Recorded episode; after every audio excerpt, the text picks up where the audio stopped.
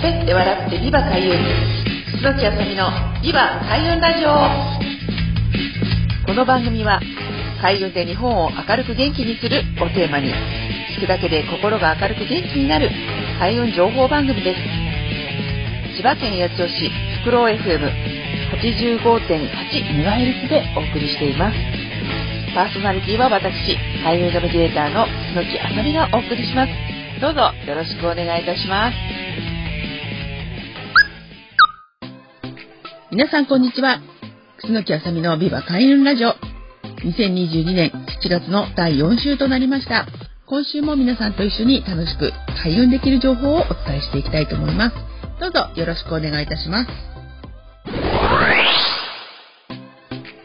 はい、ということで始まりました、ビバ開運ラジオ。6月の第4週は、今月から来月の運気の流れについてお伝えしています。はい、ということで、えー、7月は六白金星の月、そして合土星の月が8月に来ますということで、まあ、今年は合土星の年ですので、合土星の月、8月っていうのが、まあ、1年の中で運気の一番のピークになるんですね。で、あの、毎年ね、あの、例えばそういったピークの時に、まあ、旅行にちょうど夏休みですからね、皆さん、まあ、自分の、まあ、ご家族の、あの、木っぽいに行ってくださいっていうようなことを、まあ、お伝えしていたんですけれども、例年は。なんですけど、やっぱりここ数年ね、やっぱコロナウイルスの蔓延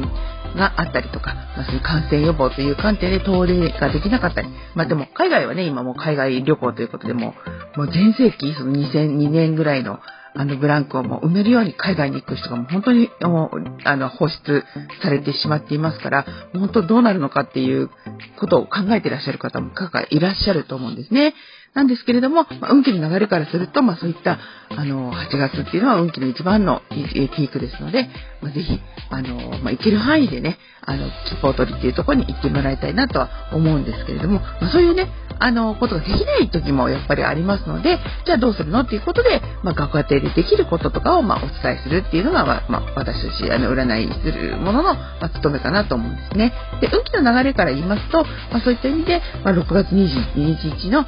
から、まあ、9月の23日の秋分、そして12月の22日の冬至ということで、1年の中で太陽の、ま、長さ、日の長さっていうところで見ますと、まあ、冬至から始まって夏至までが伸びていくサイクル。要するに、あの、種まきからね、ずっと、あの、芽が出て膨らんで花が咲きましたっていうのが、まあ、ちょうど、えー、夏至までのサイクルなんですね。なので、そこから先、ね、12月の冬至までは、世の中から、まあ、いろいろなものが結実する。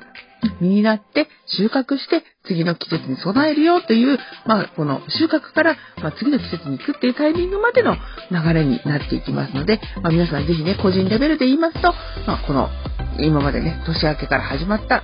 いろんなことを、まあ、どういうふうに形にしていくのか、自分の中で、あの、きちんと刈り取られる、刈り取れる、ね、収穫できる形に、目に見える形にどういうふうに収穫しているのかっていうのが、まあ、一つの流れになりますので、ぜひこういったものも、暦というものを上手に使っていただくと、その時々で自分のタイミングとか、まあ、色量修正も含めてできますので、ぜひ、あの、活動して、まず知っていただいて、先のことを、流れを知る、自分の運気どうなのかな、どういうふうになっているのかなって知って、そこからどういうふうに、あの、まあ、軌道修正していくかということで、まあ、行動が変わっていくっていうことなので、まあ、そういうものを参考にしながら、まあ、知ったとしてもいろんなことはね、もちろん起こるんですけれども、まあ、それを参考にして、まあ、じゃあこういうことをやってみようっていうふうに備えておくとだいぶ違いますよというシナリオみたいなことなんですね。なので、このシナリオ、まあ、運のシナリオの流れが分かっていると、あの、いろんなことが、まあ、先々できるようになりますっていうのが暦の知恵ですので、ぜひ、あの、7月、8月、ね、運気のピークですよっていうことを、あの、感じていただきながら、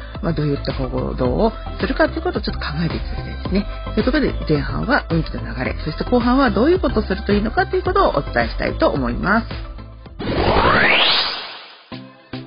はい、ということで、前半は6月から7月、7月から8月の運気の流れについてお伝えしていきましたけれども、じゃあ後半はね、どういうことをやったらいいのということをお伝えしたいと思うんですけれども、まあ、ちょうどね、今本当にあの、暑くなって、まあ、雨も降ったりもしますけれども、まあ、物がね、結構あの、夏物になっていたりとかすると思うんですけれども、前から言ってるんですけど、本当に何もできない時でも、家の中を片付けたりとか、まあ、お掃除するということはまできるわけですね。で特に、ま冷房、まあね、最近ちょっといろんなニュースがあって、あの、そういったことはちょっと言わなくなったんですけれども、結構節電してくださいとか、あのー、ね、暑いのに、ね、あの、電気を少しあの落としてくださいっていう風に、あの、使用量、使用量の制限が入ってきたりするんですけど、とはいえ、あの、この暑い中、冷房かけないでいるっていうのはちょっと難しいんですよね。その時に、じゃいかに、あの、家が、あの、冷えやすい環境になるのかってことを考えた時におすすめなのがやっぱり断捨離だとか物を減らしていく、いらないものを、まあ、あの家の外に出していくっていうような、まあ、そういった作業で部屋が物が少なくなってくると、まあ、それの比例してあの部屋の空調がね周りが良くなって効きが良くなっていきますのでそういったことをしていただくといいかなと思います。それが一つですね。もう一つはあの、本当にこれはあの、まあ、おすすめしてるんですけれども、まあ、とにかくね、広い面積の部分を拭くっていうところですね。で、何を拭くかっていうと、例えばですね、あの、まあ、電化製品っていうと、まあ、炊飯器とか、電子レンジとか冷蔵庫ですね。あの、電気が発されるものって実は静電気を発しているので、ホコリが吸着しやすいっていうのが実はあったりするんですね。なので、まあ一番のおすすめですぐできる簡単にできてこう綺麗になるなっていう、見た目もあのスッキリするっていうものは家電を拭くっていうことなんです。はい。つまり、あの、面積が広いもので言うと、その、例えば冷蔵庫の前、扉の部分。まあ、中はね、あの、中も、まあ、綺麗にしていただくと、冷房効率が上がるのと同じで、あの、本当にそう言って、あの、綺麗にして少なくすると、あの、空気の循環が良くなりますので、そういったことをしていただくといいかなと思います。次に、おすすめなのは壁とかですね。あとは、まあ、玄関とか、面積の広い床もそうですけれども、その広いところを拭いてあげるっていうのも、実はこの埃が吸着していますので、それをスッキリさせるにはすごくいいですね。特に、あの、皆さん、あの、まあ、お住まいのね、住宅いろんな壁があると思うんですけど、特にビニールレザーって、ね、あの壁紙結構使っていらっしゃる時は、結構この壁にもですね、埃が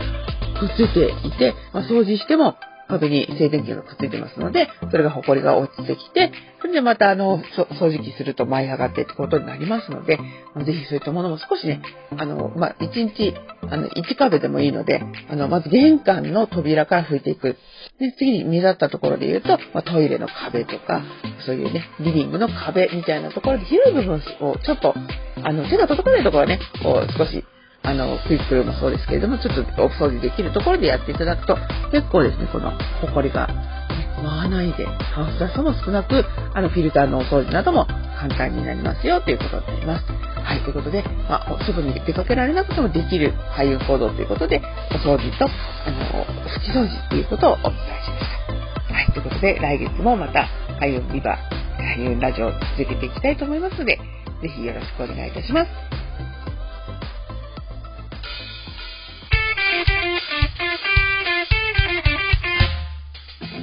喋って笑ってビバ開運。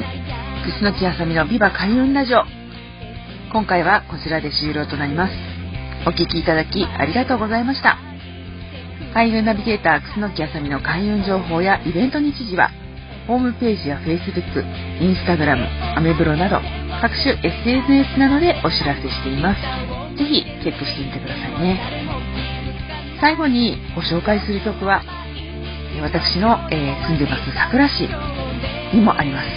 自然豊かな環境で地域の特色を生かし子どもたちの個性を育てる全国の小規模特任校地方の小中学校を応援する学校応援プロジェクトというのを立ち上げています。ここで、えー、曲を作ったんですね、えー、おいでよ僕の小学校という曲です、えー、四本翔さんに作曲していただき、え私楠木あさみが作詞をしました。